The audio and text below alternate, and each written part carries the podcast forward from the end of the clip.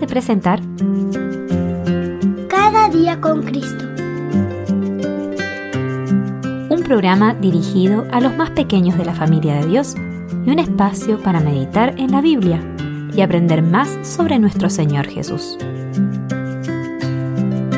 Este podcast es una iniciativa de granosdevida.cl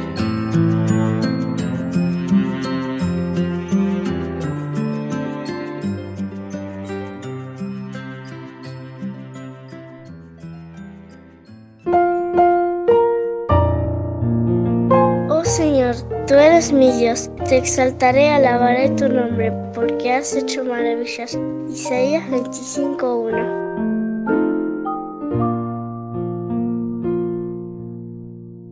Bienvenidos queridos amigos y amigas a un nuevo día de meditaciones en el podcast Cada día con Cristo.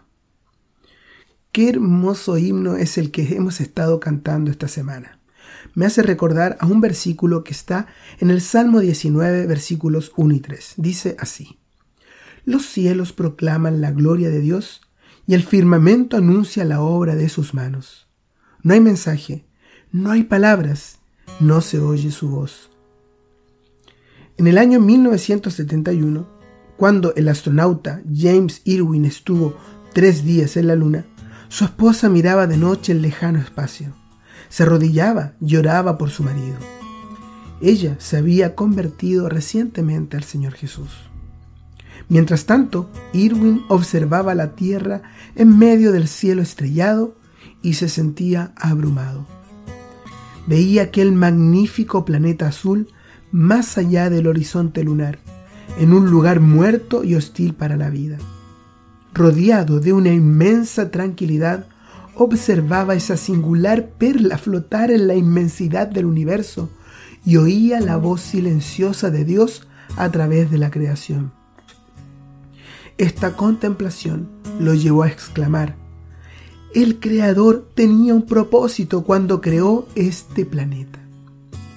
Irwin pensó en los seres humanos que viven en el planeta Tierra. Dios creó la Tierra y se preocupa por cada uno de los seres humanos. Sin embargo, cuán pocos se interesan en Dios. Sus corazones son aún más oscuros y profundos que todo el universo. Cuando era niño, James Irwin había oído acerca del Evangelio, pero había permanecido indiferente a él. Ahora él había tomado una firme decisión. Su vida pertenecería al Salvador. Quería llevar a sus semejantes la buena nueva de Jesucristo, quien vino a esta tierra y cuya cruz se levantó en este mismo planeta azul. Nosotros también deberíamos usar nuestro breve tiempo de vida para ponernos en cuenta con nuestro Creador.